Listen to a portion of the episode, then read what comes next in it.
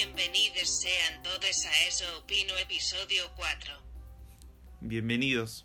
Julis, ¿cómo estás? Bien, ¿vos cómo estás? Bien, muy bien. Le quiero mandar, primero que nada, antes de empezar con el tema de hoy, le quiero Sí. mandar un saludo muy, muy esperado a Tomás León G. Esperado. Sí, sí, sí, porque hace como un mes me dijo, che, ¿cuándo graban el tercer episodio? Y le dije que lo íbamos a saludar cuando lo grabemos y no lo saludé. Así que le quiero mandar un saludo muy Encima vos grande. me preguntaste a mí, eh, ¿querés mandar un saludo a alguien? Y yo dije, no. y y de- seguro que ahí explotó. Yo me lo imagino a él ca- ahí caminando, escuchando nuestro podcast y que escucha, ¿querés mandar un saludo a alguien? Y dice, esta es la mía, acá me mandan el saludo. Y no, nadie, le sal- nadie lo saludó, pobre. No, y eso que, o sea, me parece que lo que dijimos del asado la última vez fue bastante complicado porque hay gente, hay más de una persona que me dijo, ¿cómo vas a decir eso del asado? Mucha repercusión con lo de la venta granizada. Y una de las personas que me dijo algo del asado fue Tommy, pero primero me dijo, no me saludaron. Claro. Y Y eso- tiene razón, es uno de nuestros más fieles oyentes y no lo saludamos. Así que me parece que está muy bien que, que, que lo, digamos, que lo exteriorice y nos diga, che, loco, salúdenme. Bueno, pero le, le queremos mandar un saludo a él, a Rocío, si que nos escucha. Que creemos que no, pero bueno. Va- Vamos, elijo creer que sí y... Y a Tiki. Eh, seguimos. Hoy vamos a estar hablando de uno de nuestros canales favoritos, creo yo, de cuando cre- íbamos creciendo. O sea, de los 90 barra 2000. Sí, pero más que nada de los 2000 porque Porque en los 90 éramos niñes. estamos hablando chiquitos. de MTV. MTV. MTV. Es nuestra prioridad hoy. Nos crió. Más o menos nos crió. Nos crió, eh, crecimos mamando MTV. Nos dio ESI. Va, algunos programas nos dieron ESI. Nos dio de todo. Nos dio todo. Nos dio entretenimiento, programas muy armados, música. No, no, era todo real, era todo real. Estaba todo armado. Por eso Pero se de eso llama, vamos a por eso se después. llama reality, porque es real. Y es- por eso dice show, porque es un show y es mentira. bueno, lo discutimos después. Vamos a empezar a hablar un poco de cuáles eran estos programas que, que tanto veíamos eh, cuando teníamos, no sé, 10 años. Va, yo tenía 10. A partir de los 10 más o menos empecé a ver MTV. ¿Vos a qué, a qué edad empezaste? Y yo diría que 8. ¿8? Hay, hay algún que otro programa que vamos a nombrar acá que yo no debería haber visto a Mirá los que 8 al- años. a los 10 tenía, era 2003, más o menos, 2003, 2004. En el 2001 vos veías MTV, yo no. ¿Estás seguro? Sí, o sea. Ah, no, en el pe- 2000, pe- te- igual en el 2001 bueno, teníamos pues, 6. y más chicos, ten en cuenta que mis hermanes lo, lo veían. claro. Y yo, y yo estaba claro. ahí. eh, Sí, yo no, yo era hija única, no, no, no tenía nadie. O sea, lo descubrí sola en MTV. Cuando los Backstreet Boys explotaban y estaban sus videos en MTV todo el tiempo, Claro. yo, yo estaba ahí enfrente de la tele. Claro, yo no lo veía. El que, el que veía, o sea, digamos, la que era fanática de los Backstreet Boys de esa época era mi prima, porque es de los, o sea, nació en los 80, entonces, como que es otra ge- no es tanto otra generación, pero es un poco más grande, entonces no, no llegué a esa parte yo. Vos porque tenés eh, hermanes de esa edad también, entonces por eso lo viste. Yo tengo una prima, pero no vivía con mi prima, entonces digamos que no, no me introdujo demasiado eso. Sí, bueno, pero también teníamos VHS de Eminem, así que. Wow, yo no. no tenía VHS de nadie. Que no sean películas de Disney, la verdad. Pero bueno. Eh, bueno, empecemos con los programas que, que había en esa época. Los más viejos, vamos a empezar. Sí, porque, sí, porque nadie puso play para que escucharnos hablar de VHS de películas. No, no, no. Bueno, primero, que yo recuerdo, ¿no? Sí. Viste, cuando sos chico te, te atraen más por ahí los dibujitos. Sí, es Y verdad. yo recuerdo ver Bibis y Ujú. dos, pers- dos pibes adolescentes, creo que son, que, te- que eran unos imbéciles. Era como Claro. eh, eh, haciendo estupideces. Pero eh, era gracioso verlo sin entenderlo. Después cuando lo entendés no es gracioso. Claro, yo nunca lo vi, o sea, ubico los dibujitos pero nunca lo vi, pero siento que eran dos pibes reporreados, o sea, es así. Reporreo que se reían. Sí, sí, era Así. como dos pibes refumados, pero que cuando tenés seis años no te das cuenta que están fumados. Sí. Pero es eso, ¿no? Yo no lo veía. Eh, empezó más o menos en el 92 hasta el 97, después lo volvieron a pasar en el 2011. Yo sí, andas a... Así que empezamos por los 90, digamos. O sea, no hay mucho de los 90 que, vamos a acotar porque también, como dijimos, éramos chicos. Pero, mm, pero sí, eh, más o menos estaba en esa época. O sea, que vos eras bien chico cuando lo veías. Sí, bueno. Eh, y ahora mm, creo que Paramount Plus, otra, Sí. otra plataforma de streaming que necesitábamos, creo que los van a resucitar o van a hacer de nuevo. Sí, sí, sí. Viste, que, viste que Viacom tiene todo. Claro. Va, Paramount tiene todo. Eh, ¿qué, ¿Qué más había por esos noventas? Bueno, este es un programa que yo recuerdo muy frescamente porque lo amo y hace poco lo encontré en YouTube de nuevo y lo volví a ver, que es Celebrity Deathmatch, que para el que no lo vio, véalo, ¿qué está haciendo? Básicamente era de, de animación, de, de stop motion. Sí, eso te iba a decir, era stop un, motion. un ring de, boxeo y agarraban dos famosos cualquiera, no sé, te agarro a Marilyn Manson y te agarro a Marilyn Monroe y lo- los hacemos pelear y todo es brutalidad y sangre y tenías a los relatores que eran graciosos, que no me acuerdo, pero uno me hace acordar a Barili y el otro a, a Ginsburg. Pero eran todos tipo personitas, o sea, de, de stop motion, o, o, o estaban las personas de verdad. No, no, no, no había personas de verdad. No había personas de No verdad, había era todo stop motion. Era, era lo acordaba bien Era entonces. toda animación. Era- y era gracioso y siempre terminaba, no sé, básicamente un famoso sin cabeza. O, sí, muy, muy, muy sereno todo. hay, o hay un capítulo que es muy famoso, si no lo recuerdo mal, que es los, los cuatro Beatles peleando. Los cuatro Beatles peleando. y obviamente, y obviamente no sé, lo ves a Lennon que le corta la cabeza a- Ringo Starr. Ringo Starr obviamente que muere primero porque es el Y menos- obvio, menos relevante. ¿quién va a morir primero, y, Ringo? y Harrison ahí refalopeado, no sé, le corta la cabeza a McCartney. Con, bueno, no, no, No se cort- no se cortan las cabezas nada más. ¿Qué sé Pasan otras cosas, Ve- pero- Véanlo, véanlo, véanlo y diviértanse Búsquenlo un en. YouTube, debe estar. Un sábado a las 3 de la mañana, si están fumados, si fuman. Eh, o- Nosotros no o- fumamos, pero bueno. O, o si necesitan Pero probablemente ustedes sí. Vean, véanlo. No, bueno, tampoco tanto. No subestimes a nuestra, a nuestra audiencia. Audiencia. claro. Yo creo que fuman. Nos escuchan Bueno, la nuestras- mayoría de la gente Nos fuma. escuchan nuestras madres. Sí, igual mi mamá escuchó 10 minutos y dijo, no, esto no es para mí y se fue. Así que nada, perdón mamá. Bueno, pero no llegamos a los 10 minutos. Bueno, nada. Viene Eh, Celebrity Deathmatch. Sí, eso es- empezó más o menos en el 98, pero Lucas lo recuerda muy bien porque más o menos se transmitió hasta el 2013, o sea que si, si veían MTV, algún momento por ahí lo engancharon, o sea, estuvo muchos años al aire. Dios, qué programa. Eh, después lo otro que mm, empezó en el 98 y siguen pasando, digamos, en MTV es Daria. La verdad, ninguno de los dos veía mucho Daria. Daria también es un dibujito de una chica que tengo entendido que es feminista, pero la verdad es que no lo consumí nunca, entonces no sé. Pero creo que es un buen programa, o sea, si bien no lo vi, me parece que está bueno. Lo nombro porque es algo muy icónico de MTV, pero no es algo que justamente nosotros hayamos consumido demasiado. Yo, Eh, siento, yo siento que, o sea, obviamente no lo vimos, entonces no sabemos ni de qué va ni de qué onda, pero, Claro. pero yo creo que Daria sería un remood. Sí, o sea, siento que cuando veo una foto de Daria es un re mood y que seguro que, que si lo veo, recontra releiteo con ella, pero como no lo vi, no puedo decirlo porque no lo vi. Después lo otro, que esto sí, para mí es como el programa de oro de MTV, que según internet sigue estando, yo la verdad no lo vi más. Así que no tenemos como fecha en la que terminó, pero para mí lo dejaron de pasar hace años. Porque si no, yo traía MTV y lo seguiría viendo, la verdad, aunque sea el 2007. Me encanta. Y esto es MTV Cribs. Que. mm, ¿Te acordás que algo así icónico de MTV Cribs? Yo tengo tantas, o sea que me acuerdo. Y pero yo- son todas del 2007, te soy sincera, 2005, 2007. Pero Yo- bueno, empezó en el 2000. Yo, eh, a ver, me acuerdo, no tengo alguna alguna crib que me acuerde y digan, uh, ¿te acordás la, la casa de, no sé, la, la Roca Johnson? Yo O- sí tengo. O, lo que me acuerdo sí es la de Marilyn Manson, cuando arranca que dice, soy Marilyn Manson y welcome, welcome to my Marilyn Mansion. ¿En serio? No me acordaba de eso. ¿Cómo que no si vos me No sé si ese- la vi. Vos me mostraste ese video. ¿En serio? Sí. Ay, tengo muy mala memoria. No, No, me, doy cuenta, yo tengo la memoria de elefante. Fue sí, el sí. 4 de febrero del 2015. No, mentira. No, boludo. Era re turbio. No. Bueno, no, yo los que me acuerdo son el de Asher, que tenía una casa como, o sea, era una mansión, obviamente. No es que me acuerde algo muy interesante, pero en mi cabeza está la casa de Asher. O sea, me acuerdo tenía una pileta tipo en un sótano como si fuera un spa, pero esto era 2005 y era como re loco. O sea, no sé, todo era una locura cuando lo veías en esa época. Ahora lo veo y me parece horrible, te soy sincera. O sea, todas las casas me parecen muy grasas.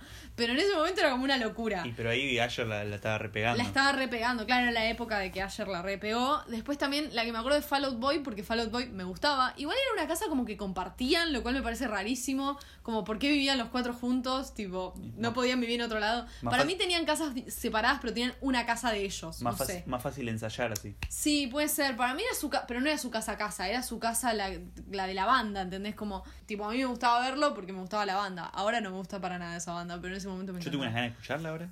El mejor, el, el mejo- mi cover favorito es de ellos, así que está todo bien. Beat It. Sí, por Beat It es un temón. O sea, Beat It, que es la canción de Michael Jackson hecha por Fall Out Boy, me encanta. No, la banda me gustaba. O sea, si escucho una canción ahora me gusta, pero como que me parecía, me, me parecía atractivo Pete Wentz, por ejemplo. Y lo veo ahora, es un pibe emo horrendo, pero es horrendo. Y yo no entiendo cómo me gustaba, pero me encantaba. Era mi banda favorita, de hecho, en ese momento. Después, bueno, había otras, de Akon, porque también la había repegado en esa época. Como que eran las casas de los que la habían repegado en esa época. Ahora no sé, por eso dice, está ahora, pero yo no veo que ahora hagan eso. O sea, veo un montón de tours Pero- de casas de famosos, pero en Architectural Digest, o sea, en YouTube hay un montón, Sí, pero debe ser que están- los, los están volviendo a pasar. pero o- no en TV Cribs. o No sé. O sea, me suena raro que me pases la, la- el tour de la casa de Marilyn Manson del 2004 si estamos en 2021. Sí, no sé, pero al parecer lo hacen. Me parecería, no me parecería raro. Y más en esta época de COVID. ¿Quién te va a dejar entrar? Por eso, por eso dice que está ahora, pero para mí no está. Para mí terminó hace años, o sea, no pasó del 2010 para mí, pero bueno, no sé. Según internet sigue estando. Después, eh, otra cosa muy icónica de MTV es Jackass. ¿Necesitas algún tipo de explicación de Jackass? ¿Viste Jackass alguna vez? Sí, obvio que vi Jackass, pero contanos vos, vos sos el fanático de Jackass, ¿qué me preguntas? Bueno, a mí? básicamente Jackass nace... Sí, ha- había una revista famosa de skate que se llama Big Brother, como Gran Hermano. mira. Y como la gente, había gente que escribía ahí, qué sé yo, que hacía muchas cosas de skate. El skate Sí. en, en los 90 era como, bueno, grabo, hacemos un mixtape y lo sacamos. Sí, Bueno, y había gente que le gustaba lastimarse aparentemente, sí, más o menos, y crearon Jackass. claro. Eh, Jackass eran chabones lastimándose, o sea, la- la- haciendo la- cosas. lastimándose, haciéndose giladas. Sí, tenían, muchas tenían un enano y lo trataban como un enano, o sea... Sí, mucho racismo, tipo muchas cosas malas que no sé si hoy estarían permitidas, pero bueno. Eh, No, muchas cosas que pasaron en ese programa obviamente no pasarían, por eso después dijeron, vamos a hacer películas. Claro, hicieron películas, como tres películas hicieron. Hicieron tres películas más dos, que son tipo la 2.5 y la 3.5, pero esas son cosas más aparte. Y ahora van a sacar, este año supuestamente sale la cuarta, ya hicieron, Ah, más, ya hicieron más de la mitad de la película. Sí. Obviamente que por suerte sobrevivi- sobrevivieron casi todos, Excepto Dan. Ryan pero se murió, se murió en accidentes, o sea, no, no bueno, pero bueno. Y de ahí salieron spin-offs. Sí. Cuando terminó Jackass, como en el 2002, salió Wild Boys, que es algunos de ellos, que, pero más con la cosa de la naturaleza, tipo gileando con animales. Tipo viendo, me meto ahí donde hay un, un tiburón blanco a ver si no me muero. Ah, mira. Y después está Viva la Bam, que Viva la Bam era como Bam Marguera, era muy famoso, un skater que era muy famoso. En un momento, Sí. en un punto vendía más skates que Tony Hawk, ponele. Ah, mira. ¿En Y- serio? Sí, era como muy famoso. El pibe tenía como 20 años y dijeron, "Vamos- Marguera. Dijeron, vamos Sí. a filmarle la casa, la vida, cómo le hace bullying al tío Vito y esas boludeces. Y le fue muy bien. Y también le quiero quiero agregar, no está en la Sí. lista, me voy a salir del, del, del De coso, la lista de lo que, le- que, está, que salió, pensamos. como en el 2006-7 salió The Dudesons, que era el mismo concepto, pero eran cuatro pibes finlandeses, todos rubios con pelo largo, esas cosas, haciendo, Hegemónicos. haciéndola, más o menos, porque a uno le faltaba un pulgar. Bueno, casi A, hegemónicos. a Yarpi le faltaba un pulgar. Y era como, bueno, vamos a hacer lo mismo, vamos a chocar dos autos a ver ¿Qué pasa? a ver qué pasa, Sí, pero, pero en Finlandia. Sí, Y era divertido. Pero, pero europeo. Pero europeo, claro. Bueno, eh, Jackass más o menos empezó en el 2000, igual que MTV Cribs, eh, y estuvo hasta el 2002, o sea, digamos, de las temporadas que había. Después, como dice Lucas, hubo un montón de películas, lo repitieron hasta el cansancio, o sea, la verdad que lo podrías haber visto en el 2006 también, porque estaba, y después como que lo, lo volvieron a pasar en 2014, como que dejaron de pasarlo por un tiempo y en 2014 volvió. Este Wild Boys del que habla Lucas es más o menos del 2004 y terminó en 2006, o sea, en esa época estuvo al aire. Lo mismo Viva la es del 2004-2005, que personalmente es la época donde más consumí eh, MTV. A partir del 2005 hasta el 2008-9 fueron los años como de oro de MTV y lo veía todo el tiempo. Por lo tanto, aunque no me gustaba eh, Viva la Van, o sea, no era algo que yo consumía porque no era mi tipo de humor ni lo que me interesaba a los 12 años, eh, sí recuerdo ver las publicidades todo el tiempo, o sea, sí sé lo que es Viva la Van, sí sé lo que es Jackass, porque recontra veía MTV en esa época, pero no veía esos programas, por eso es que también los explicó Lucas, porque él sí los veía. Em, No te- bueno. o sea que si te pregunto un skit favorito de Jackass, no, No, tengo idea, no, no tengo idea. Yo sé que estaba eh, Johnny Knoxville, puede Sí. ser.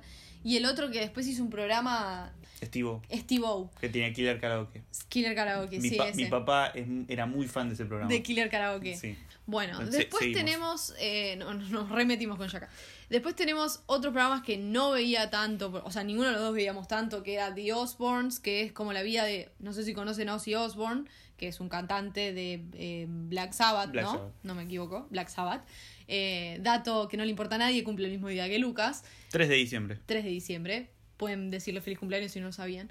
Eh, le era la vida de Ozzy Osbourne con su esposa y sus hijos y es un reality show como los múltiples reality shows que hubo en los 2000, o sea, el de Kim Kardashian, hubo reality show de Paris Hilton, o sea, de miles de personas como conocidas que tenían reality shows. Bueno, este era uno que era la vida de Ozzy Osbourne y su familia. No lo, no lo, no- perdón, no lo nombramos, pero Canigia Libre es un ejemplo bastante Claro, reciente. cla- Canigia Libre es como un reality show parecido a lo que era Ozzy- el de Ozzy Osbourne en ese momento.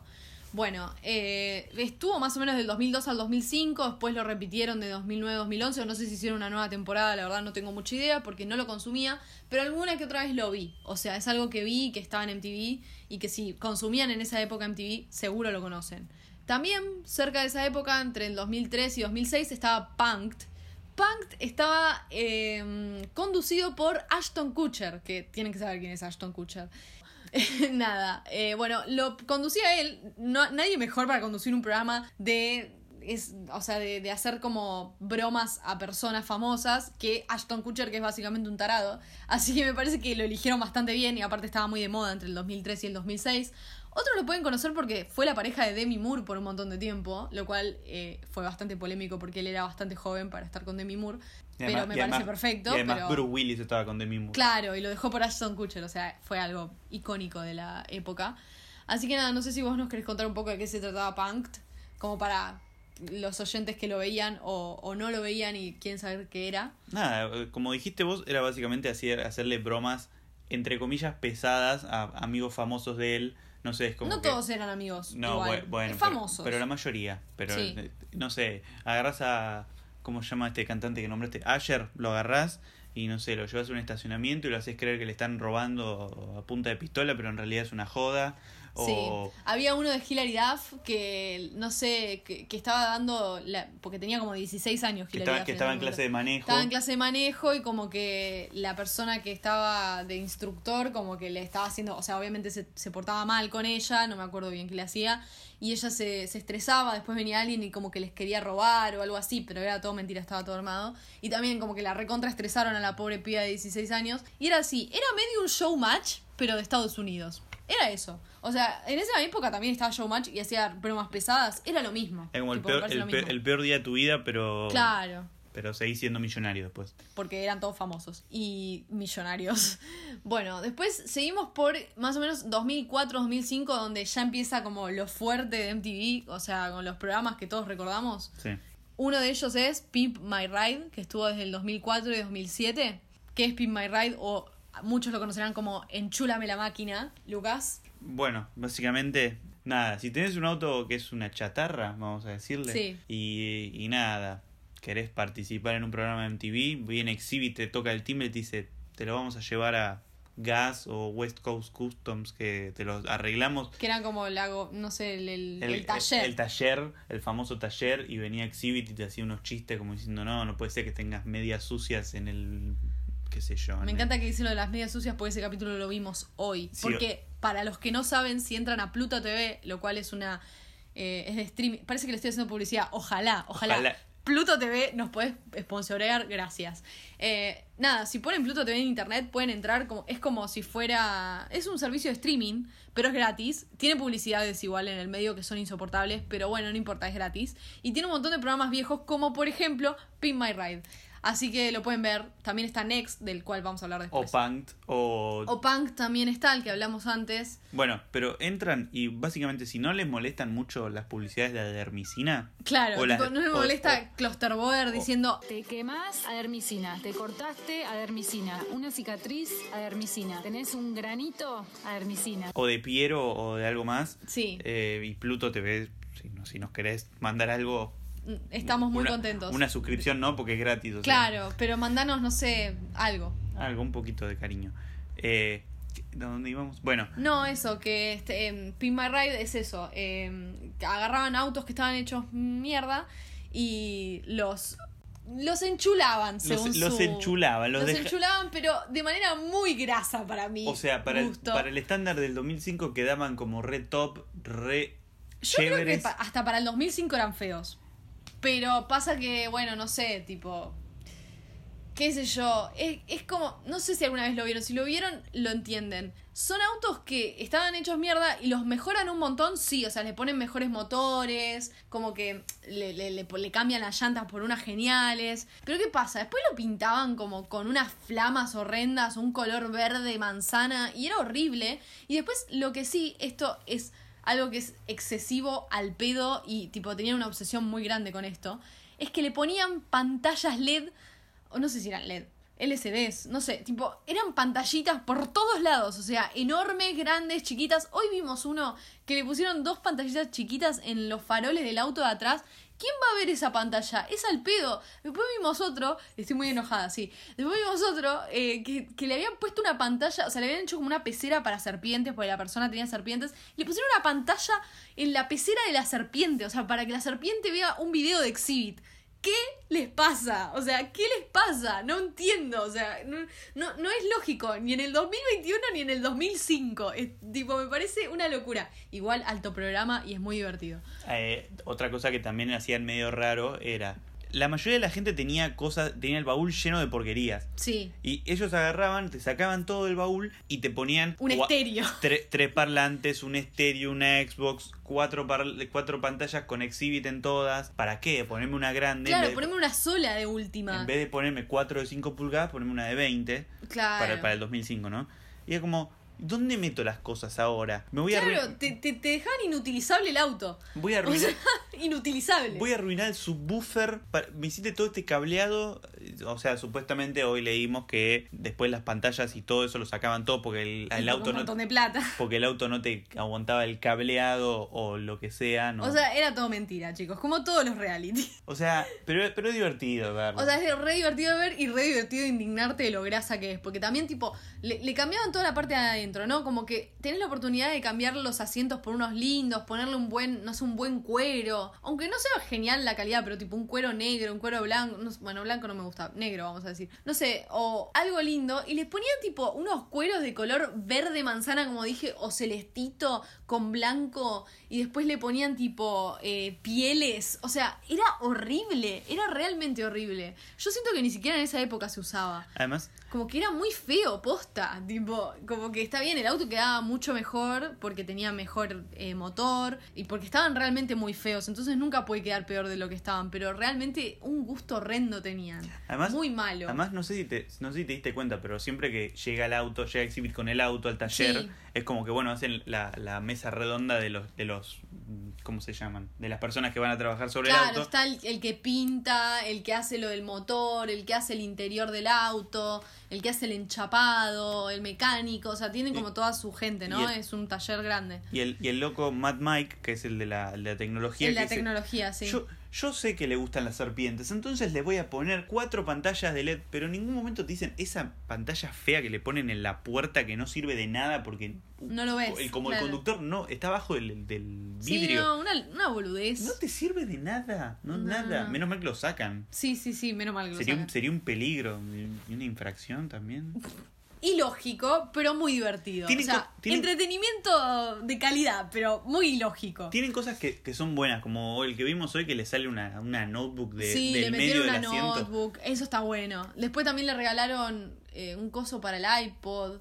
Eh, no sé, pero les regalan cosas copadas también. Entonces, como que es como una de cal y una de arena. Hay cosas que son muy grasas, hay otras cosas que están muy buenas que te las den. Entonces, como que no sé, viste, estás ahí como es ambigua la, la, o sea, la sensación. Para el que lo mira, porque el que lo recibe se supone, como está actuando claramente, es como, no, es lo mejor que tuve en mi vida, no, qué increíble, no puedo creerlo, pero es horrible, la verdad. Em, No quiero, no quiero seguir nombrando capítulos y spoileándolos. Sí, pero- miren el capítulo del chabón que vende helados. Ah, sí, el del, hela- el del helado está buenísimo. Superlativo. Hay un montón que está, bueno, ese y un montón más están en Pluto TV, o sea que si están al pedo un día pueden ponerlo y buscarlo y está ahí. También está, eh, creo que está Disaster Date, que voy a decirlo después. Eh, también está creo que 16 and Pregnant, que también lo voy a decir después. Hay muchos, Sweet 16, hay varios programas de MTV que están ahí. Y otros programas como Masterchef, o sea, tienen otros de otros canales. Eh, así que chequenlo porque está bueno. Eh, y esto no estuvo sponsoreado, me encantaría que lo estuviera. Eh, bueno, sigamos. En esa época también estaba un programa que no me voy a detener mucho, pero se llamaba Date My Mom, que ahí empezamos con los programas de citas de MTV. Este estuvo desde el 2004 al 2006. Y era básicamente que en vez de que la piba salga con el chabón, eran tres chabones y la madre salía con tres chabones, ¿no? Y le contaba a la hija cómo eran, tipo, y le decía cuál le gustó más a ella, no sé qué. Entonces la, tu mamá salía con el tipo y después te contaba. Y vos, sin haberlo visto nunca al pibe, como que tenías que elegir cuál de los dos te gustaba más, según lo que te dijo tu mamá. Después de eso, lo, o sea, agarrabas el que elegías, a veces, eh, tipo, lo elegían bien, a veces lo elegían como el orto. Y, tipo, era re feo, o no le gustaba, o no era su tipo, pero bueno. Y después de eso sí salían una cita a ellos, pero eso no te lo mostraban. Como que era un concepto muy extraño, pero bueno. Y después también estaba, eh, por esa época, 2004, que estuvo más, más tiempo, o sea, hasta el 2010, Room Riders. Que no sé si te acordás, Lucas, de Room Riders, pero era también de citas. Todos estos son de citas. Tienen mucho programa de cita. eh, en TV en esa época Sí, y lo obvio. cual eran geniales la verdad eran muy divertidos eh, Room Riders era como que en vez de tener una cita como que iban a las casas o sea el chabón iba a las casas de tres pibas también eh, esto podía ser al revés también, como una piba que iba a la casa de tres chabones, o sea, lo mismo con Date Mom. Eh, bueno, y iba a la casa y le buscaba todo, en la habitación le, le revisaba tipo todos los cajones, todas las cosas, en vez de conocer a la piba como que conocía su espacio personal y según lo que veían los espacios personales de las pibas, le gustaba o no le gustaba y después creo que ahí las elegía, una cosa así era, no sé si vos te acordás.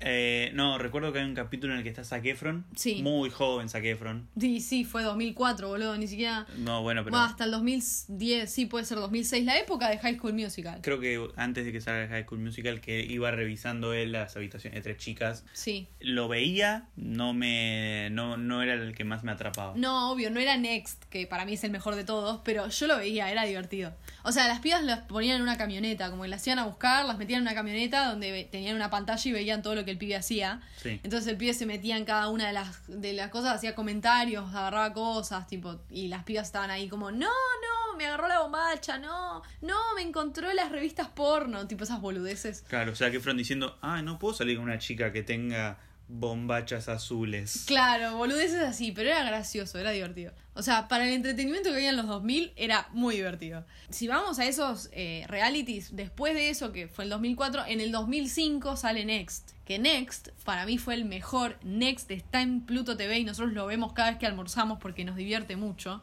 Y además duran 20 minutos. Claro, son programas de 20 minutos, entonces tipo los ves rápido. Next Careful what you do, because you may be next.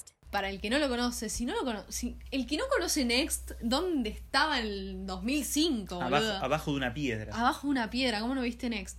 Bueno, Next es parte de Miesi. Ah, re, no, no, no es tan parte de Miesi. Hay otros programas de MTV que son más Miesi. Pero bueno, nada. Para el, que no, para el que no sabe qué significa ESI. Mm, eh, ah, ESI es. eh, uh, me mataste. Educación sexual Educación sexual integral. Ahí está, perdón. me agarraste prevenida, no me acordaba, boludo, pero. Sí, ed- educación sexual integral. Bueno, Next. Y con Next no estamos hablando del medicamento que publicita Marley. Que publicita Marley, y es verdad. Encima tiene los colores rojos parecidos, pero no es.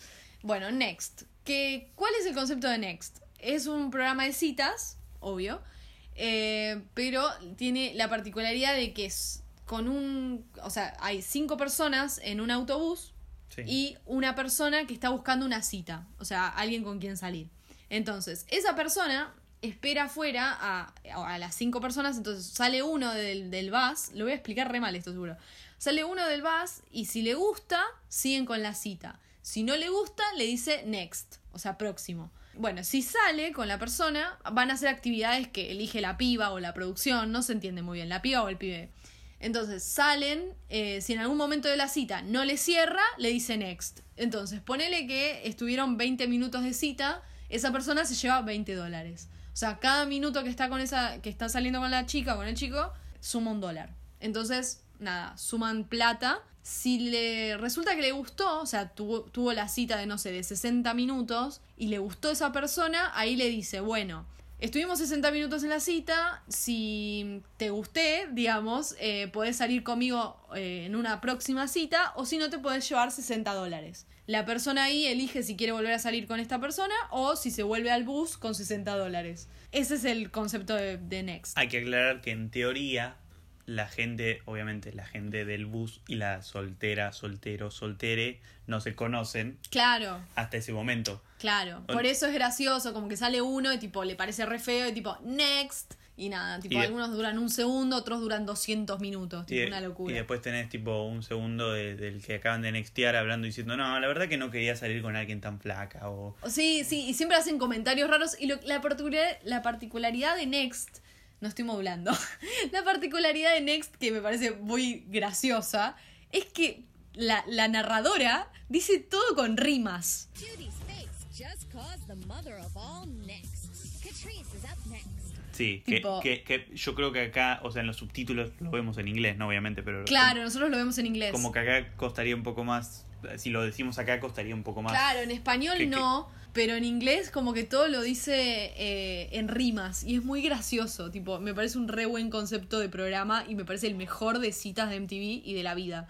Y eh, quiero, quiero resaltar eh, cuando se introducen las, los participantes, digamos. sí, esa parte dicen- es buenísima. Dice, soy Juan, tengo 23 años y la verdad que vengo acá a drogarme y a, y a llevarme y a una chica. Y es como, Sí, sí, sí. Y aparte dice 23 años, parece que es, es Ernesto de 40, o sea, claro, tiene una cara que si tiene 23 años, no sé qué le pasó en la vida, porque sinceramente tiene una cara de que no puede más.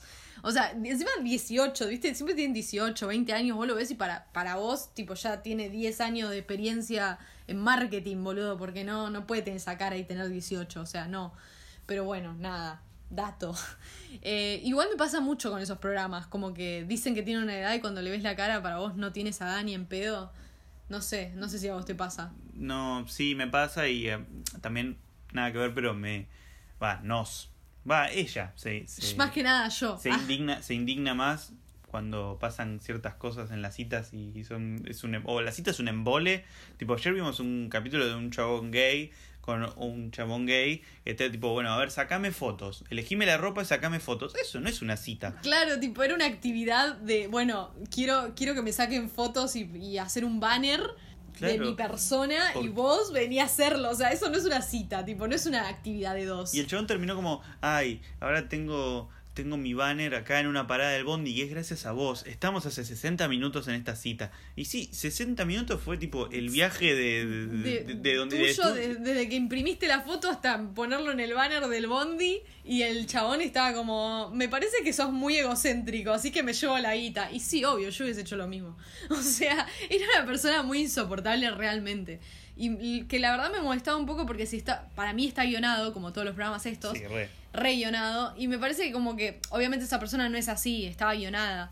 Y re feo porque hacían sentir como en el 2000 y pico, 2006, ponele, no sé cuándo salió ese capítulo, em, como que los gays son egocéntricos o algo así, como un estereotipo feo del gay. No sé, porque los gays no son así, pero lo hacían como súper egocéntrico. Pero me pareció como que lo formaron como un estereotipo del gay, como que solo se fija en él. Y me pareció cualquiera. O sea, ese capítulo me indignó por eso. Porque me pareció como que estableció un estereotipo re de mierda. Además, no quiero, no quiero generar una estadística, no, no es una especie de estereotipo de los capítulos, pero hay más posibilidades de que en los capítulos de gay y de lesbiana se haya amor en el bus más que en la Sí, cita es misma. verdad, tipo, hay mucho de eso. Igual eso es divertido, como eh, le da, le da un touch, está bueno.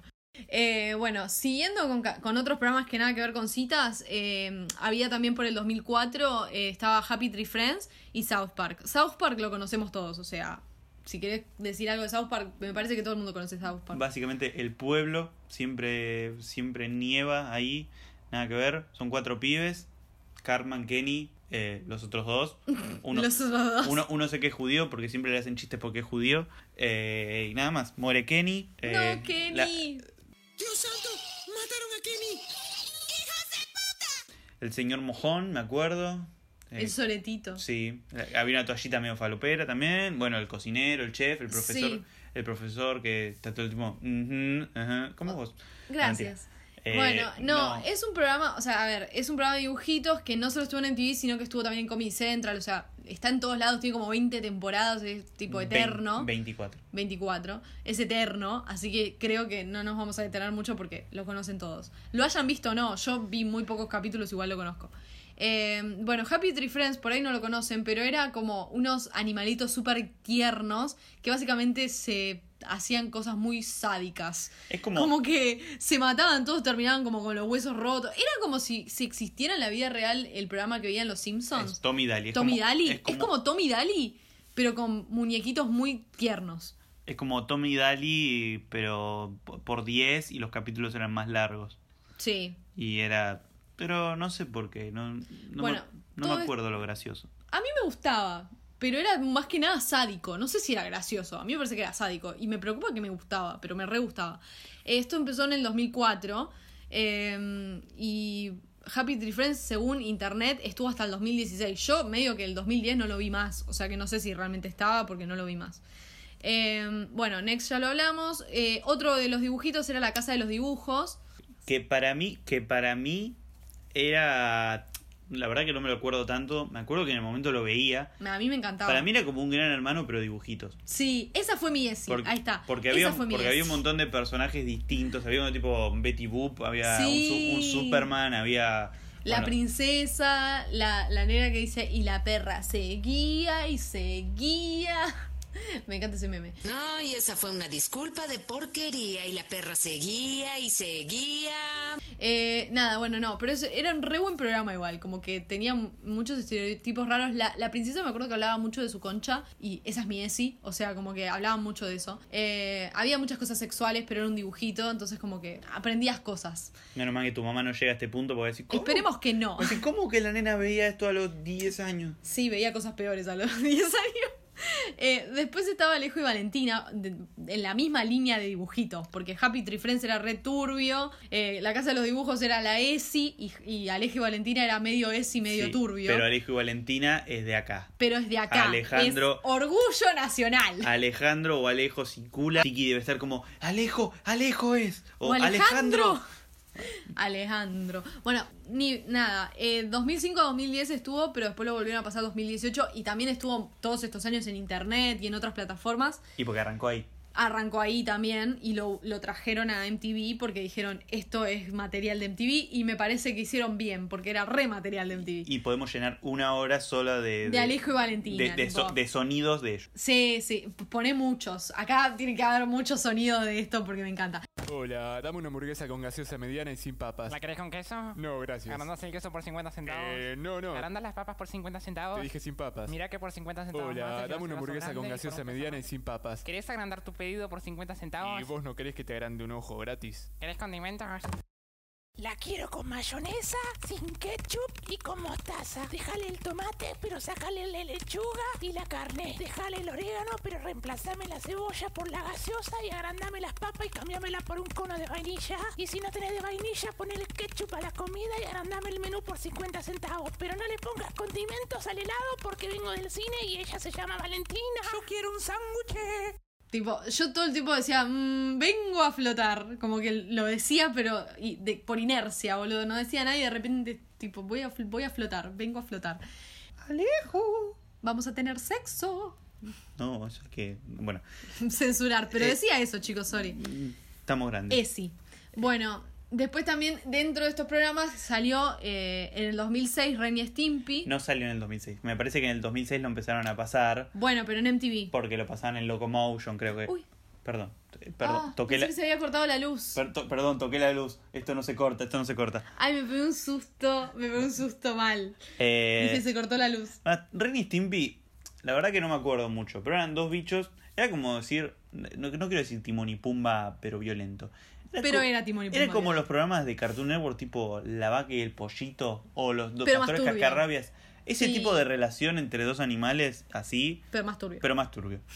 No, hay- no hay mucho más que decir del Ren y Stimpy, la verdad. Los quiero No. mucho. Les, Bueno, mando un saludo. Medio en esa época, 2006 también, volviendo a los programas de citas y que más pareció a Date My Mom, era Parent Parental Control, que ese como que mutó a Boomerang Y también mutó a Boomerang eh, Date My Mom por un momento, no sé en qué momento, pero tipo hubo un momento que Parental Control y Date My Mom lo ponían en, en Boomerang. Nada, Parental Control era parecido, porque en realidad en el otro iba tu mamá a salir con el chabón en vez de que vayas vos. En este era como que vos tenías un novio en Parental Control o una novia. Ponerle que era yo y tenía un novio, ¿no? Pero mi familia, mis papás no le gustaban mi novio. Entonces ellos buscaban, no sé si era una cita o dos, no me acuerdo. Yo, la, ver- la verdad me parece que hoy tenía la misma duda pensando No en sé esto. si era una sola para, cita o dos. Para mí, que los dos, que el tipo, lo- los dos padres elegían a un solo chico. A mí me suena que el papá elegía uno y la mamá elegía otro. ¿Puede ser? No lo sé. Me parece que sí. La mamá elegía uno y el papá elegía otro. Entonces, la madre elegía uno, el padre elegía otro y básicamente se sentaban en un sillón, el padre, la madre, el novio actual de la piba y la piba salía con un pibe y después salía con el otro. Y eso obviamente lo grababan y estos que estaban en el sillón veían las citas. El pibe recaliente, como, ah, mirá lo que está haciendo este chabón, no sé qué. Y los padres viendo a ver si ese pibe realmente les gustaba para la hija, o sea, los que habían elegido. Después la piba tenía que elegir entre su novio actual o entre uno de los dos nuevos pibes. Y bueno, muchas veces elegían a su novio actual igual, eh, y hay veces que elegían uno de los pibes y el, y el novio actual estaba como, pero vos sos pelotuda y como re violento, porque siempre eran pibes re violentos. Y bueno, si era la novia lo mismo, como que siempre era re violento todo, como relaciones muy tóxicas. Pero era esa onda el programa. Dentro de otros de citas que apareció más adelante estaba Exposed, que también es algo como alguien viéndolo de otro lado, como, o sea, era tu amigo lo veía de un lado, en un, no sé, como en una cabina, veía la cita y veía que tu cita tenía como, como que estaba enganchado a un programa de detección de mentiras.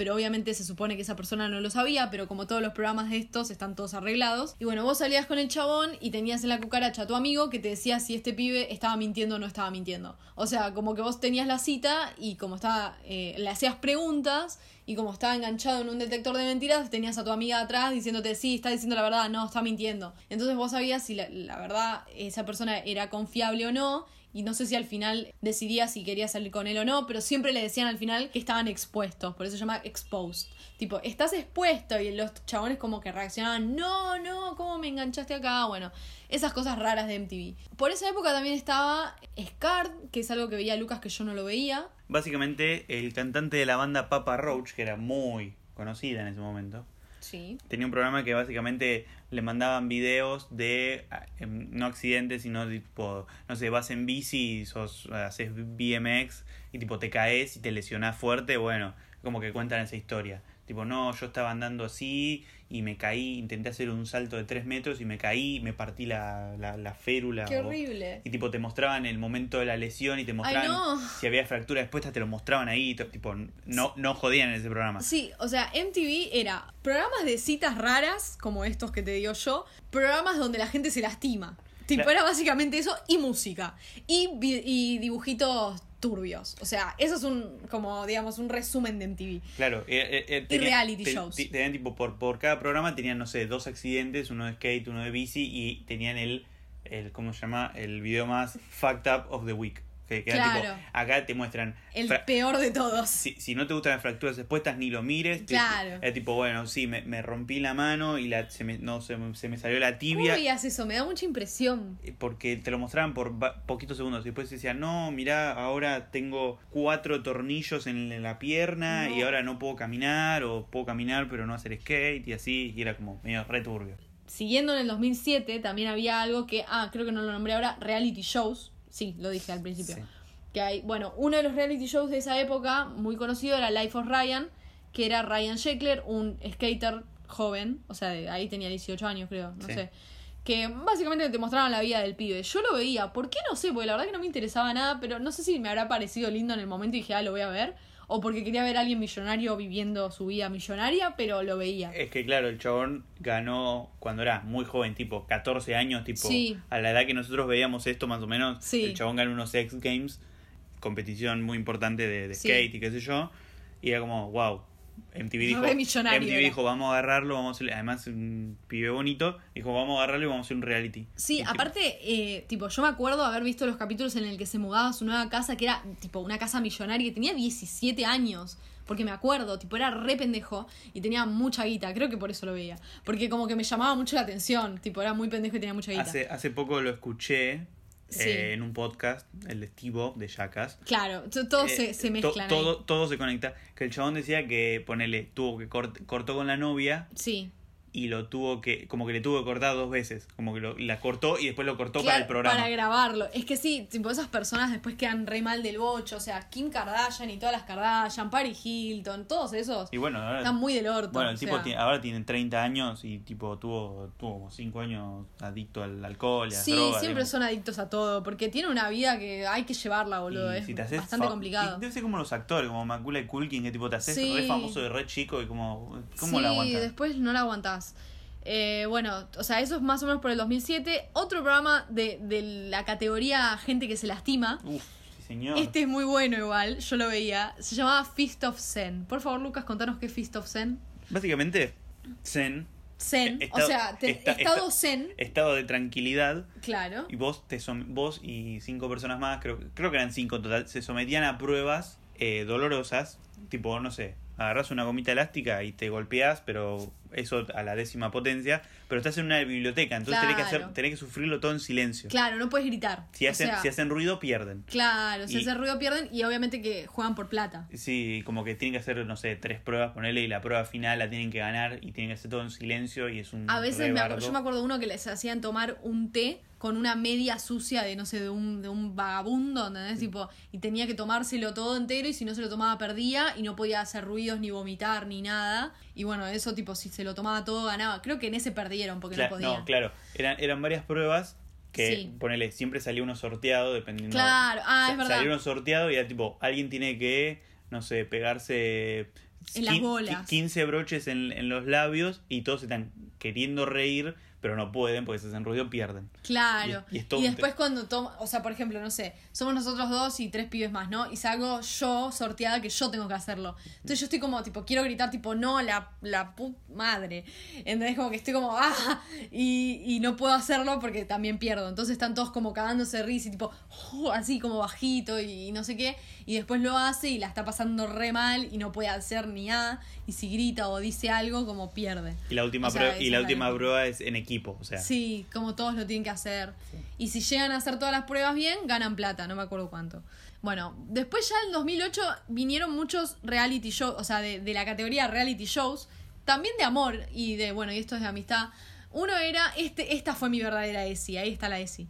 Eh, A Shot of Love Tila Tequila. ¿Quién es Tila Tequila? La verdad nadie sabe, pero bueno, era una mina que estaba buena, si querés, en es, para el estereotipo de esa época, que era bisexual, lo cual para el 2008-2009 era un montón, porque 2008 bisexual no era algo que se veía demasiado. Eh, era bisexual, entonces hizo un reality show en donde 15 mujeres y 15 hombres luchaban por su amor. Entonces era un reality show donde ella estaba con alguno, con uno, con otro, así. No sé si iba eliminando gente que no le gustaba, pero había muchas escenas como que estaba con una, después estaba con otro, como no mostraban nada muy explícito, pero había cositas, entonces bueno, Esi. Obviamente e- es, es el concepto de, de Bachelor, básicamente, Claro. que es tipo un soltero tiene 15 personas y las va eliminando. Esta tenía yo. 30. Que me, que- que me voy a sacar del pecho ahora porque no lo vamos a hablar de VH1. Ahí había dos, eh, VH1 tenía dos distintos, Flavor of Love con Claro, un cantante eh, sí. rapero y eh, el de Poison, que no me acuerdo, el cantante de Poison que hacía lo mismo, era todo con mujeres. Claro. Este, lo que yo me acuerdo es que tipo llegaban las 15 mujeres Sí. y llegaban los 15 hombres y no sabían que eh, los hombres no sabían que había 15 mujeres y las Ah, mujeres no sabían no que había acordaba 15 de hombres. eso, Y era, y era como, o sea, en un momento se enteran y era como, no, No. no, va a durar un montón este programa. Claro, duraba un montón aparte. Y hubo dos temporadas de eso. Y el otro programa que me gustaba más igual eh, era de Paris Hilton, que era que en esa época, 2008, se había peleado con su mejor amiga de toda la vida, Nicole Richie. Entonces hizo, o sea, obviamente lo, capital, lo, lo capitalizó porque es Paris Hilton y puede capitalizar absolutamente todo en su vida. Y dijo, voy a hacer un reality show donde busco a mi mejor amiga, porque esta zorra eh, ya no es mi mejor amiga, necesito una mejor amiga nueva. Entonces hizo un programa como cualquier, o sea, el mismo concepto de todos los programas de reality show, ponele que eran 10 pibas, 15 pibas, no me acuerdo, que competían por ser la mejor amiga de Paris Hilton. Y ella estaba re diosa, re única, bonita, en un, con un cetro y un trono, diciendo, vos me caes mal, tipo, te saco, vos me caes mejor, te quedás. Y así todas las semanas hasta que ganaba una. hizo dos temporadas, por lo tanto no, no encontró nunca a su mejor amiga, porque ganó una, pero nadie, nadie conoce a la que ganó y como su mejor amiga, por lo tanto no, no prosperó, y lo mismo con la segunda, así que no sé, Y por pero- ahí quedaron con buena onda, pero mejores amigas no son. Pero hoy haciendo research nos vimos que tiene Paris Hilton, BFF. Ah, hizo uno en Dubai. tipo, O sea, era todo para lucrar, no encontró nunca uno una en mejor Dubai, amiga. uno en Gran Bretaña. Es como, Claro, sí, empezó a ser como RuPaul's Drag Race, pero de la mejor amiga de Paris Hilton. Tipo, la amo igual, capitaliza todo, la queremos a Paris Hilton. Y en esa época también de reality shows estaba Disaster Date, que es que ese también está en, eh, ¿cómo se llama esta plataforma? Pluto. Eh, que lo mismo, o sea, Disaster Date, no sé, los cableaban, eh, iban a una, una date que era, o sea, date sería una cita, una cita que era un desastre. Era medio una mezcla entre programa de cita y programa de, de, de joda, onda Sí. de, de pranks. Era medio eso. También estuvo en el 2009 hasta el 2011, sigue estando en Pluto TV si lo quieren ver. Y otro programa que este sí me choqueó mucho en esa época era Teen Mom y Sixteen and Pregnant. O sea, primero apareció Sixteen and Pregnant, que eran pibita- pibitas de 16 años que estaban embarazadas y que les iban como, documentaron como todo el proceso del embarazo. Eh, y, explicaban cómo les pasó, algunas tipo fue con un cualquiera, otro era el novio de la secundaria, como te mostraban eso, y de eso surgió Teen Mom, que es eh, mamás adolescentes, donde eh, documentaban la vida de esas chicas como madres. Algunas, había una que me acuerdo mucho que básicamente decidieron darla en adopción a la piba, pero eran tipo novios, o sea, la chica tuvo la, la hija con el novio eh, y seguían de novios, no habían cortado porque estaba embarazada. Y él estuvo en todo el proceso del embarazo y la ayudó, o sea, re tierna la historia, pero como que eran re conscientes de que tenían 16 años y no querían, tipo, como criar a alguien, entonces la dieron en adopción, pero los pibes siguieron juntos, entonces después mostraban Team Mom como que ellos seguían como su pareja, pero sin la nena, ¿entendés? Como que ellos siguieron su vida. Eh, después había otras como que, bueno, la piba quedó re sola porque era un pibe de esos que jugaba al fútbol americano y no se quiso hacer cargo ni en pedo, como esa era la, era la vaina del programa. A mí me encantaba. Aparte era como el trauma de mi vida quedar embarazada. y tipo era como, me encantaba ver eso, no sé, me parece que también es ese, como que te enseña que te podés quedar embarazada y te da un poco de miedo. Eh, pero nada, no, estaba muy bueno. Y las historias estaban interesantes también. Resiliencia de las madres. Sí, eran, eh, estaba bueno. Y como que después siguieron haciendo como otro, como en UK, y como que, que mutó el programa, pero la verdad que no sé mucho. Y otro de los programas que eran eh, así de reality era Pranked. No, no, mentira, no eran reality Pranked, estoy mintiendo. Pranked era, eran jodas, pero no eran jodas de como reality show, sino que era un chabón que conducía el programa que mostraba como personas X, o sea, videos sacados de internet, creo, Sí, sí. eh, le hacían jodas a sus parejas, su familia, a su perro, tipo esas cosas. No lo consumíamos mucho ninguno de los dos, pero estuvo desde el 2009 al 2015.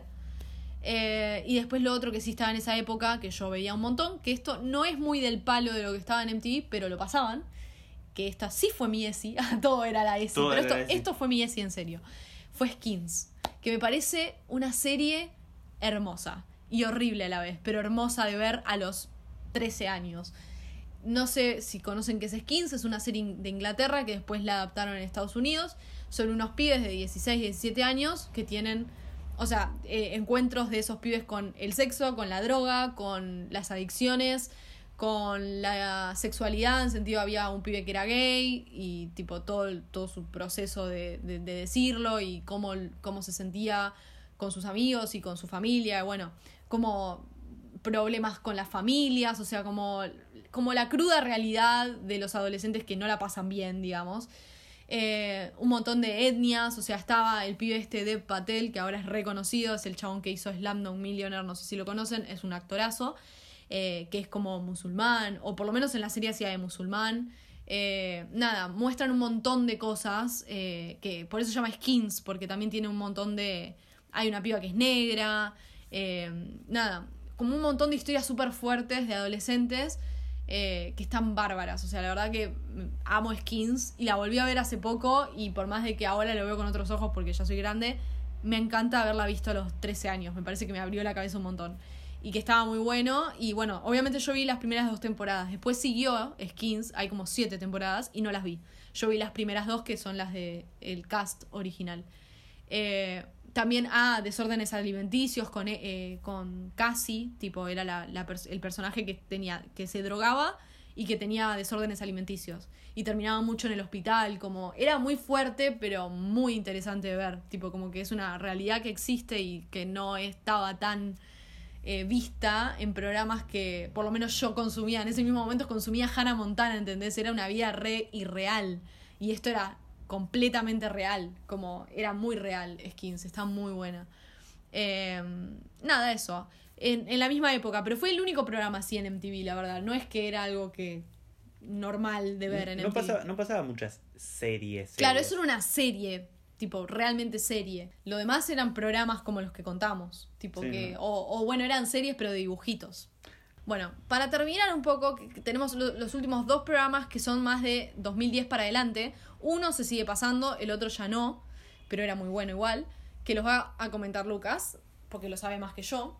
El primero que no se pasa más se llama Bully Beatdown. ¿Lo, ¿Vos lo veías? No, lo vi más de grande con vos, tipo, me lo mostraste y me, me divirtió un poco, pero, pero no, en el momento no lo veía. Porque, claro, esto estuvo de 2010 a 2012. Sí, más o menos yo así. en 2010 más o menos dejé de ver MTV, porque ahí empezaron a hacer más programas raros como Jersey Shore, que ya no me gustaban. Dejaron de pasar Next, dejaron de pasar como los programas que me gustaban y había muy poca música. Entonces ahí medio que le empecé a soltar la mano a MTV. Yo, yo Bully Beatdown lo vi porque, bueno, no me acuerdo qué. Ah, mi hermana me, me lo mostró. Mi hermano lo tenía en Torrent, lo bajó en Torrent. Chicos, aprendan a usar Torrents. Dejen Sí. de depender de plataformas de, Netflix. streaming. Menos de Pluto TV. Que te pone mucha publicidad, pero que igual tiene cosas divertidas, así que mírenla. Eh, y nada, me lo mostró y yo después eh, fue ahí con vos que lo vi que dije, ah, mira, lo están pasando acá también. Básicamente eh, está conducido por un, en, en ese momento era peleador de artes marciales mixtas. Jason Miller, Mayhem, su apodo, que básicamente agarraba a chicos que son bulineados. Ey, Mayhem. Yo sé que nada que ver, pero hay una drag queen que se llama Mayhem Miller. ¿Será por eso? No lo sé. Wow, No, no lo, lo voy sé. a googlear. No lo sé. Eh, bueno, básicamente agarraba a pibes bulineados, que era básicamente el mismo concepto de Pin My Ride, más o menos, que tipo alguien te manda un video diciendo, che, a mí me bulinean, me bulinea esta persona y me arruina la vida, me hace pasar mal. Y medio que también te mostraban como eh, footage del, del pibe siendo bulineado, es como medio guionado, medio no. Claro, re guionado. Y claro, después tipo le llegaba ese mensaje y mm, el amigo Jason decía, a ver, vamos a hacer algo al respecto. Iba a la casa del, del bully y le decía, mira, loco, vos te podés... Te está- Te mandaste una línea de merca ahí. No, perdón. Metete, metete con alguien de tu tamaño, Sí, pelea con un peleador de verdad y yo te ofrezco 10 mil dólares. claro. Aprox. No me acuerdo. Si ganás. Pu- pueden ser 5. Pará. Las reglas eran las siguientes. Había dos rounds. Uno de, vamos a usar lenguaje básico, uno de agarre nada más, sin piñas. Claro. Si vos podés aguantar, creo que eran 3-4 minutos, Sí. sin someterte cinco veces, vas perdiendo guita. Son Ah. dos rounds, son- la plata dividida en dos. Si vos sobrevivís este round sin, sin someterte cinco veces, te llevas. Cinco te, dólares. asegurado 5 mil dólares. Listo. El próximo, si peleas eh, a, a la piña, a las patadas, todo, obviamente con, con, con Sí, cubri- con- con cubrición, vamos a Sí, decirle, Sí, con, con protección. con protección. Si, vos, si a vos no te noquean en los 3 minutos, te llevas 5 mil dólares. Y básicamente, al final, la, la, la enseñanza era que el bully... Se ap- sentía bulineado. Se sentía bulineado y aprendía y decía, no... eh, y claro, encima le daba la plata en la mano al, al bulineado, entonces le decía, la verdad que te lo ganaste, no te lo voy a hacer nada más. Claro, a veces, no siempre. A veces. Creo que duró como... No, o sea, sí, la, la, la mayoría de las veces el bulineado tenía que darle plata en la mano al tipo, al, al bully. Ah, ok. Porque obviamente si sos una persona que no, no está entrenada ni nada Sí. y te agarra un tipo que realmente se caga piñas con hombres en serio Sí. en una jaula, lo más probable es que o te noqueen o te hagan someter cinco veces o la- las cosas. Claro, nunca ganaban 10 mil dólares, ganaban Mm, menos. Ah, Podía llegar a ganar algo. Hubo un capítulo que el host literalmente dijo, este, este es un, este es un enfermo, lo voy a agarrar yo, y lo agarró, lo agarró él y lo se cagó. de Lo mató. Nada, lo, lo recomiendo. Ah, Yo me divierto mucho, obviamente es un deporte que me gusta, entonces Porque a él me- le gusta el UFC. entonces, entonces eh, I can relate, pero está, está muy bueno, es muy divertido. Si a vos te gustó, y la verdad sí, que. o sea, era entretenido. No me mató, pero sí. No, obviamente. No es mi my kind of serie o programa. Bueno, no importa. Eh, y el último, que sigue estando, que es medio como mutó de Pranked para mí. Como que Pranked era parecido y este, bueno, es mejor, obviamente. Se llama Ridiculousness, no sé si alguna vez lo vieron. El host también es un skater, porque para mí MTV tiene algo con los skaters. No sé qué, pero tiene algo. Y los skaters son cool. Y los skaters son cool, y MTV es cool, y son todos skaters. Bueno, pero no sé, la verdad que no sé, no sé mucho la historia de Rob, el, el- el host, pero Sí. sé que, sé que, o sea, Pero es skater. está, está, está, Era skater, ya es está, grande. está linkeado el skate. Bueno, Tony Hawk tiene 52 años y sigue haciendo skate. Bueno, lo mismo, pero digo, no es que está compitiendo en los X Games este chabón. Ahora es host No. de ri- Ridiculousness. o Y sea. no, porque te, te da un montón de plata y es más seguro. Sí. Básicamente mostrando fails, eh, pero siempre tienen un invitado, O obviamente. sea, tienen un panel con una piba y un pibe y Stilo y Chanel West Coast. esa. Bueno, esos dos y siempre tienen como un invitado más, o sea que son tres en el panel y nada. Y los invitados como que marcan un poquito la agenda del programa. Es como Claro. que si va Mike Tyson, lo más probable es que te muestre fails de gente boxeando o gente siendo noqueada por un toro en la jeta. Claro. O sea, son fails, pero bueno, la temática del fail va a depender de a quién invitaron. Es medio eso. Y sigue estando, y lo siguen pasando. O sea, no es que terminó, sigue habiendo No, capítulos sí, sí, nuevos. sí. Y también... Y está desde el 2011, o Y, sea. y es más, Pluto TV, que no lo dijimos, pero es como básicamente una. Tiene una parte que es como guía de televisión, tiene varios canales temáticos. Sí, hay un canal que hay, es de ridículo. hay un canal que es Ridiculousness. Sí, así, así que ahí también lo tienen si lo quieren ver y es gratis, así que pueden Es, entrar. es gratis, es simple, tiene un poco de ads. Esto es todo, esto es todo tipo publicidad Pluto TV gratis. Es increíble, no Eh, puedo creer. ¿Habrá alguna forma de que Pluto TV escuche esto y no sé, Y- nos mande un, un, un mimo? mail. Un, un- mail o un mimo. Nuestro Un mail. mimo, es o un ¿cómo- dinero. cómo- no, un dinero. ¿Cómo es nuestro mail? Es opinopodcast.gmail.com y si no, estamos en Twitter, arroba esoopinopodcast. Quédate tranquilo, agente de Pluto TV, que en la descripción de esto están las redes sociales y todo. Y podés ir a buscarnos y darnos dinero. O, bueno, si querés ponemos un PayPal ahí también. También podemos, ponemos un cafecito como los youtubers, a Sí. que nos den dinero. Sí, sí, nos van a donar nuestras mamás 50 pesos cada una Sí. y nada más. Bueno, más o menos eso fue MTV. Eso fue MTV para nosotros. Eh, muchos de los programas los recontra consumíamos, otros no tanto, se habrá visto en como en el énfasis que le pusimos a algunos. Eh, y a otros no. Uno que no dije, pero que medio lo nombré, es Sweet Sixteen, que eran pibas de 16 años que mostraban su vida, tipo, cuando, o sea, todo su proceso de la fiesta y eran todas unas malcriadas y con mucha guita. eh, y eran mexicanas, me parece. O no, había uno versión mexicano y otro versión Estados Unidos. Porque no era, no era tipo, Eh, el, mexicano era los 15. Los 15, tipo mis 15 o algo así. Mis- Mis 15 o algo así, el otro era Sweet 16. Que... Claro, que Sweet 16 era tipo, ay, le regalamos una Ferrari. Ay, pero yo no quería en ese color. ¿Cómo? Claro, sos-?" o tipo, o yo, o yo no quería una Ferrari, yo quería un Lamborghini. Bueno, pendeja de mierda. tipo, no sé, eran todas unas malcriadas mal. Y encima, no sé, eran un desastre. Siempre estaban enojadas, como no, no la pasaban bien en la fiesta porque estaban indignadas porque algo malo pasó, ¿viste? Tipo, siempre era drama. Obviamente. Drama, drama y drama. Obviamente supongo que Drama adolescente. obviamente supongo que guionado, pero siempre a un, a un día de la fiesta algo fallaba, eh, no sé, la torta no estaba bien hecha. Sí, siempre pasaba algo que era recontra irrelevante, pero la piba era, para ella era el fin del mundo, porque tiene 15 años y no le pasó nunca nada en la vida. Era eso el programa. No me acuerdo en qué momento lo pasaban, probablemente tipo digo, 2006, 2007, pero nada. O 2009 también me parece. Sí, una época como esa. Como la época dorada de MTV, que es como de los 2005, 2004, 2005 al 2010, me parece que es la época dorada de MTV. Por lo menos acá. Sí, por lo menos acá, no sé afuera. Yo hablo de En Argentina o. Latinoamérica en realidad, porque Latinoamérica tiene la misma eh, programación, me parece, en todos lados. Sí.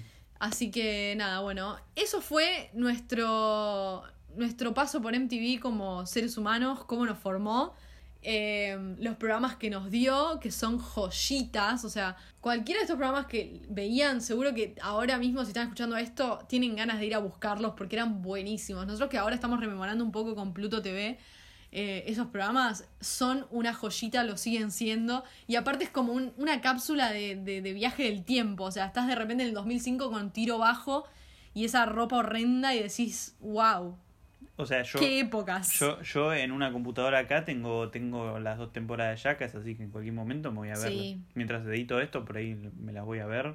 Los tiene de fondo, tiene fails de fondo.